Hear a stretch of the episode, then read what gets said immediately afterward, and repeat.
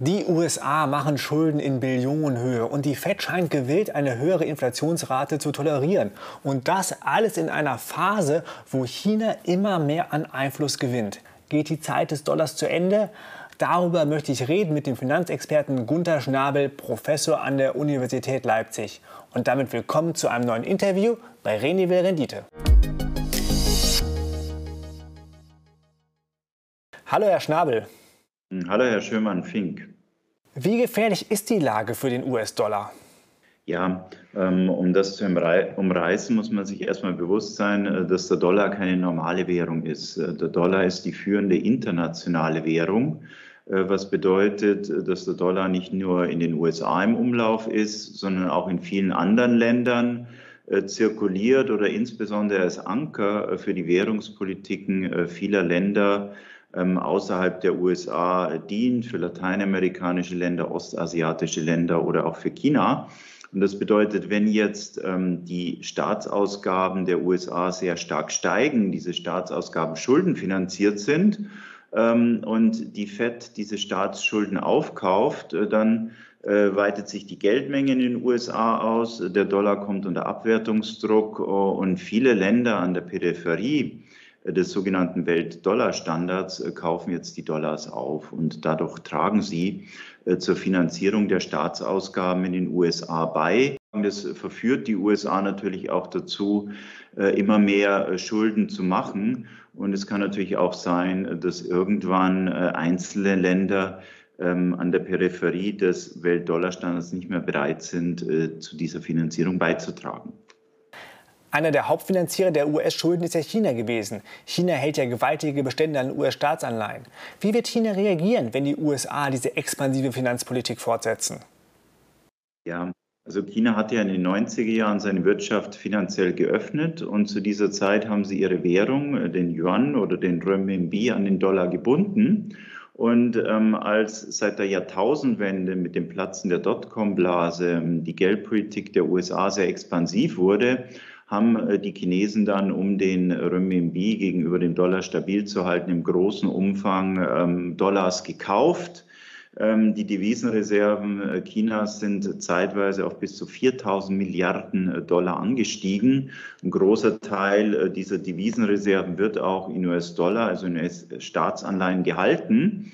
Ähm, aber man beobachtet auch, ähm, dass die chinesische äh, Führung zunehmend ungewillt ist, jetzt äh, über diesen Weg an der Finanzierung äh, der US-Staatsausgaben beizutragen. Wir wissen ja auch, dass viel Geld aufgewendet wurde, zum Beispiel um die Finanzmärkte in den USA zu stabilisieren oder auch Kriege in Irak oder in Afghanistan zu führen.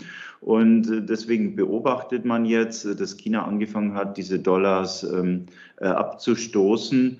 Ähm, seit einiger Zeit äh, reduziert auch China bewusst äh, den Bestand an US-Staatsanleihen. Und man hat beobachtet, dass es insbesondere drei Wege gab, ähm, diese internationalen Reserven jetzt alternativ äh, zu investieren. Eins war in Infrastruktur, vor allem in Entwicklungsländern im, äh, im Rahmen der Initiative zur neuen Seidenstraße, also man zum Beispiel in Minen investiert oder auch in Häfen in Entwicklungsländern oder in Eisenbahnlinien. Und ähm, dann hat man auch äh, die Goldbestände äh, aufgebaut. Äh, und das könnte darauf hindeuten, dass China ähm, gewillt ist, über die Dauer hinweg äh, den die Rolle des Dollars äh, in seinem internationalen Vermögen äh, zu reduzieren. Und das könnte dann auch ähm, die internationale Rolle des Dollars gefährden, äh, weil der Dollar natürlich im Moment noch außerhalb von Europa ähm, die wichtigste Leitwährung ist. Aber wenn China und auch Russland, das sind wichtige Akteure in dieser dollarisierten Welt, jetzt den Dollar abstoßen, könnte das durchaus die internationale Rolle des Dollars gefährden. Arbeitet China bewusst auf einen Bedeutungsverlust des Dollars hin?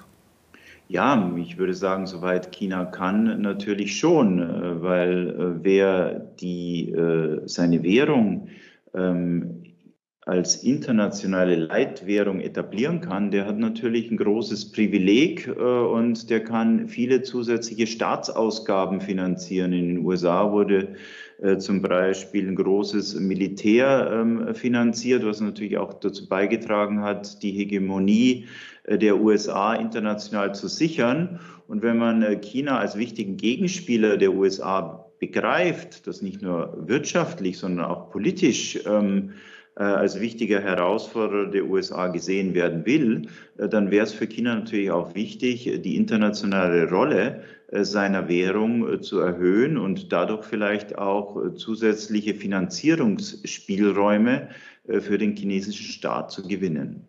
Was spricht denn für den Renminbi?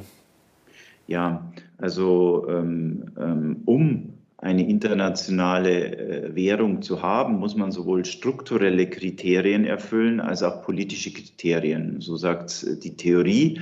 Und diese strukturellen Kriterien, die beziehen sich jetzt mal in erster Linie auf die Größe. Also ein Land, das eine internationale Währung imitiert, das ist groß wirtschaftlich, also es hat ein großes Bruttoinlandsprodukt und große Länder haben in der Regel auch wichtige Handelsbeziehungen. Die sind große Spieler im internationalen Handel und dieser internationale Handel kann dann auch ähm, die nationale Währungen in die Welt äh, hinaustragen. Äh, dann ähm, muss man aber auch große, äh, hochentwickelte Finanzmärkte haben, weil wenn andere Länder ähm, eine Währung zum Beispiel als Reservewährung halten, dann wollen sie äh, diese Währung auch investieren. Die Dollars, also die werden jetzt nicht in Cash gehalten. Man will sie zum Beispiel als US-Staatsanleihen halten oder auch in alternativen Vermögensklassen. Und deswegen braucht eine internationale Währung als Rückendeckung auch große, hochentwickelte Finanzmärkte. Und dann kommen wir zu politischen Kriterien. Eine internationale Währung muss auch immer stabil sein. Also sie muss ähm, ähm, geringe Inflationsraten aufweisen und geringe Inflationsraten werden in der Regel dann aufgewiesen, wenn die Staatsverschuldung gering ist und kein Druck auf die Zentralbank besteht, jetzt im großen Umfang Staatsanleihen zu kaufen. Und ein äh, drittes politisches Kriterium sind dann noch flexible Wechselkurse. Also die Währung schwankt frei.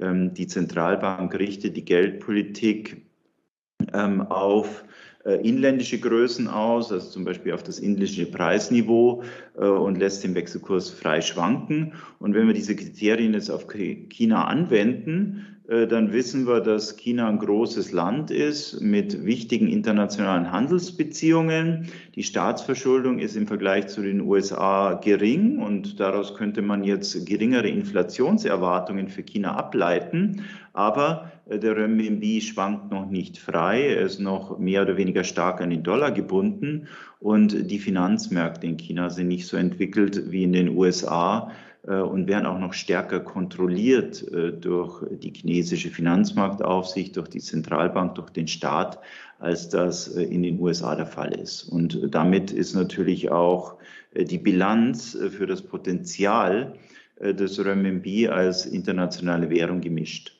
Das heißt, China müsste die Wechselkurse freigeben und dann wäre ein weiter wichtiger Schritt Richtung Weltleitwährung getan. Genau, müsst, China müsste natürlich die Finanzmärkte liberalisieren. China hat derzeit noch Kapitalverkehrskontrollen, das heißt, Kapital kann nicht frei äh, aus China rausfließen und auch nicht frei nach China reinfließen. Und äh, erst wenn die Finanzmärkte vollkommen liberalisiert sind, dann würden sie natürlich auch wachsen ähm, äh, dann äh, könnte der Renminbi wirklich ein ernsthafter Herausforderer äh, für den Dollar als internationale Leitwährung sein oder zumindest als regionale Leitwährung in Ostasien, so wie der ähm, Euro eine regionale Leitwährung in Europa ist. Was wären denn die Folgen des Bedeutungsgewinns des Renminbis für China? Ja, im Wesentlichen geht es um dieses exorbitante Privileg, äh, dass die nationalen Staatsausgaben dann nicht nur national finanziert werden, zum Beispiel, dass die Regierung äh, Steuern erhebt, ähm, sondern dass über den Verkauf äh, der nationalen Währungen auf den internationalen Währungsmärkten jetzt die Staatsausgaben von China von anderen Ländern mitfinanziert werden. Und das ist natürlich ein, ein großes Drohpotenzial.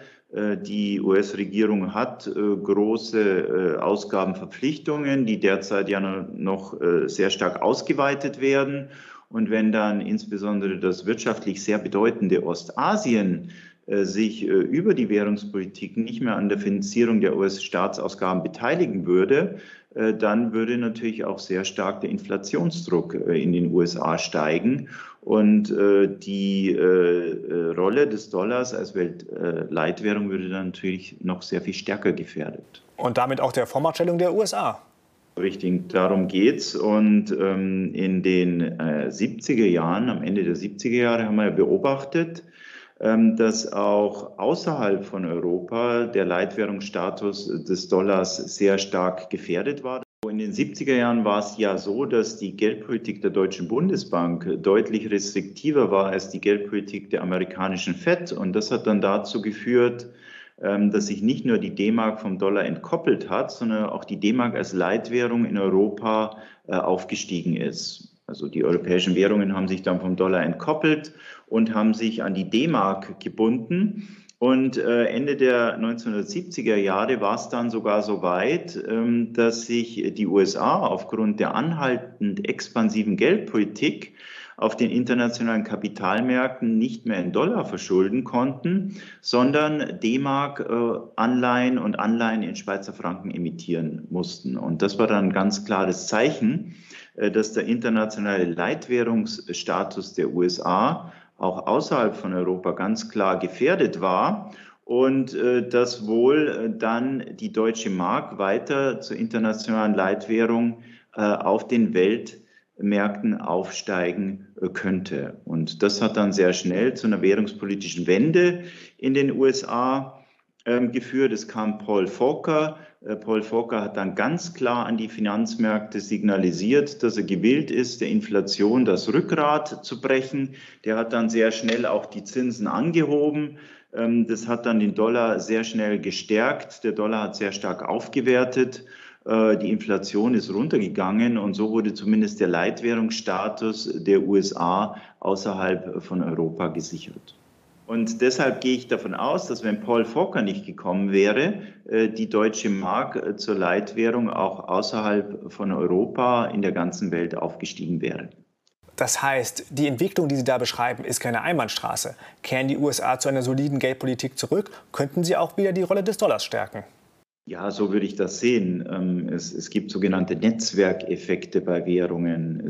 Die Währung ist die dominante Währung, die alle für internationale Transaktionen verwenden und in der die meisten Akteure auf den internationalen Kapitalmärkten ähm, ihre Reserven äh, hinterlegt haben. Und das ist immer noch der Dollar. Ja, also in allen Ländern der Welt, äh, wenn Sie einen Price Tag in Dollar sehen, dann wissen die meisten Menschen auf der Welt äh, ungefähr, wie hoch der Preis ist, äh, intuitiv. Wenn Sie überall Price Tags in Renminbi oder im polischen Slotty dranhängen würden, dann würden das die Menschen nicht verstehen, aber in Dollar verstehen sie das. Ähm, äh, in Indonesien, in Kambodscha, in äh, Argentinien ist der Wert des Dollars bekannt. Das gilt natürlich auch für kommerzielle Transaktionen und für internationale Finanzanlagen. Ähm, die Transaktionskosten in Dollar sind am geringsten und deswegen würden natürlich alle Akteure gerne ihre wirtschaftlichen Transaktionen und ihre Finanzanlagen in Dollar weiterführen, wenn der Dollar nicht zu stark an Wert verliert. Welche Rolle könnte der Euro in diesem Währungsduell spielen? Ja, die Rolle des Euros ist eigentlich sehr spannend, weil ich glaube, die Sichtweise hat sich jetzt über den Zeitverlauf sehr stark verändert. Also wenn ich zurückdenke an die Zeit nach der Jahrtausendwende, wo ähm, die Geldmenge in den USA sehr stark gestiegen ist, ähm, da ist sie im Euroland nicht so stark gestiegen. Man hatte eigentlich noch äh, diese sehr stabilitätsorientierte Ausrichtung der Geldpolitik der deutschen Mark verinnerlicht. Und da haben wirklich wichtige Länder auch darüber nachgedacht, äh, sich zu dedollarisieren und zu euroisieren. Also ein Beispiel ist zum Beispiel Russland. Ähm, das war in den 90er Jahren sehr stark dollarisiert und nach der Jahrtausendwende hat man gesagt, man macht jetzt einen Währungskorb, in dem Dollar und Euro gleichzeitig äh, vertreten sind. Und ähm, die russische Zentralbank hat auch aktiv in ihrem Währungsportfolio Dollar durch Euro ersetzt. Und damals habe ich noch argumentiert, der Euro ist eine wichtige Herausforderung äh, für den Dollar im internationalen Währungssystem. Ähm, die Meinung habe ich inzwischen geändert, weil die äh, Geldpolitik der Europäischen Zentralbank sich sehr stark äh, verändert hat. Wir hatten inzwischen die Euro-Krise, die europäische Finanz- und Schuldenkrise, die dazu beigetragen hat, dass die Geldpolitik ähm, der Europäischen Zentralbank sehr expansiv geworden ist. Inzwischen hat man natürlich auch äh, alle Kontrollmechanismen für eine expansive Geldpolitik ähm, im Euroraum über Bord geworfen. Die Schuldenregeln wurden umlaufen und so weiter und so fort. Äh, und selbst wenn die USA jetzt ihre Geldpolitik äh, straffen äh, würden, wie das derzeit in den USA diskutiert wird, halte ich es für unwahrscheinlich, ähm, dass die Geldpolitik in Europa straffer wird. Und damit würde ich sagen, dass im, ähm, im Wettlauf um die Führungsposition, um die Position der Leitwährung im internationalen Währungssystem jetzt noch der Dollar vertreten sind und der Renminbi, äh, der Euro aber perspektivisch eigentlich ausgeschieden ist. Was ja auch spannend ist, China ist ja schon sehr weit mit einer eigenen Kryptowährung, dem E-Renminbi. Welche Rolle konnte der spielen? Ja, der E-Renminbi, der hat jetzt äh, zwei Dimensionen. Ähm, also mit dem E-Renminbi kommt ja ein internationales Zahlungssystem oder nationales Zahlungssystem, das äh, äh, als internationales Zahlungssystem fortentwickelt werden kann. Und wir haben ja äh, beobachtet in den letzten Dekaden, ähm, dass die USA ihre Dominanz bei den internationalen Zahlungssystemen auch als politisches Druckmittel eingesetzt haben, gegen Russland beispielsweise und gegen den Iran. Und so könnten sie natürlich auch gegen China äh, ihre Dominanz äh, beim internationalen Zahlungssystem jetzt als Druckmittel einsetzen. Ja, das ist durchaus denkbar. Wir wissen ja, dass es viele, viele verschiedene Konflikte äh, zwischen China und den USA gibt. Und äh, die USA wollen sich von China natürlich auch nicht jetzt äh, ohne Gegenwehr ihre internationale Vormachtstellung ähm, abjagen lassen. Äh, und mit diesem Zahlungssystem des E-Renminbi äh, könnte jetzt China auch die Dominanz der USA bei den internationalen Zahlungssystemen unterlaufen. Also das ist jetzt ein sehr spannender Aspekt ähm, in diesem Wettlauf um den internationalen Leitwährungsstatus. Äh, andererseits wissen wir ja auch, ähm, dass diese digitalen Zentralbankwährungen, ähm, insbesondere hier aus Sicht Europas, wohl auch aus Sicht der USA und wohl auch aus Sicht des China, Chinas, ähm, dazu dienen sollen, jetzt Währungswettbewerb auszuschalten. Ja, mit äh, der zunehmenden Instabilität der Papierwährungen sind jetzt auch Kryptowährungen entstanden. Bitcoin beispielsweise, der sehr, die sehr deutlich machen, dass ein Vertrauensverlust in die Fiat-Währungen stattfindet und wohl auch weiter stattfinden wird.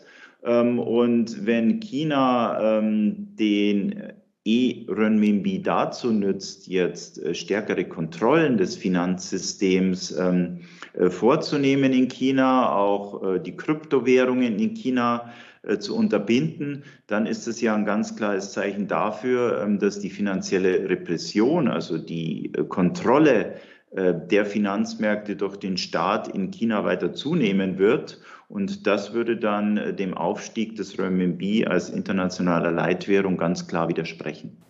Herr Schnabel, spannende Entwicklung, die Sie da beschreiben. Vielen Dank. Ja, sehr gerne.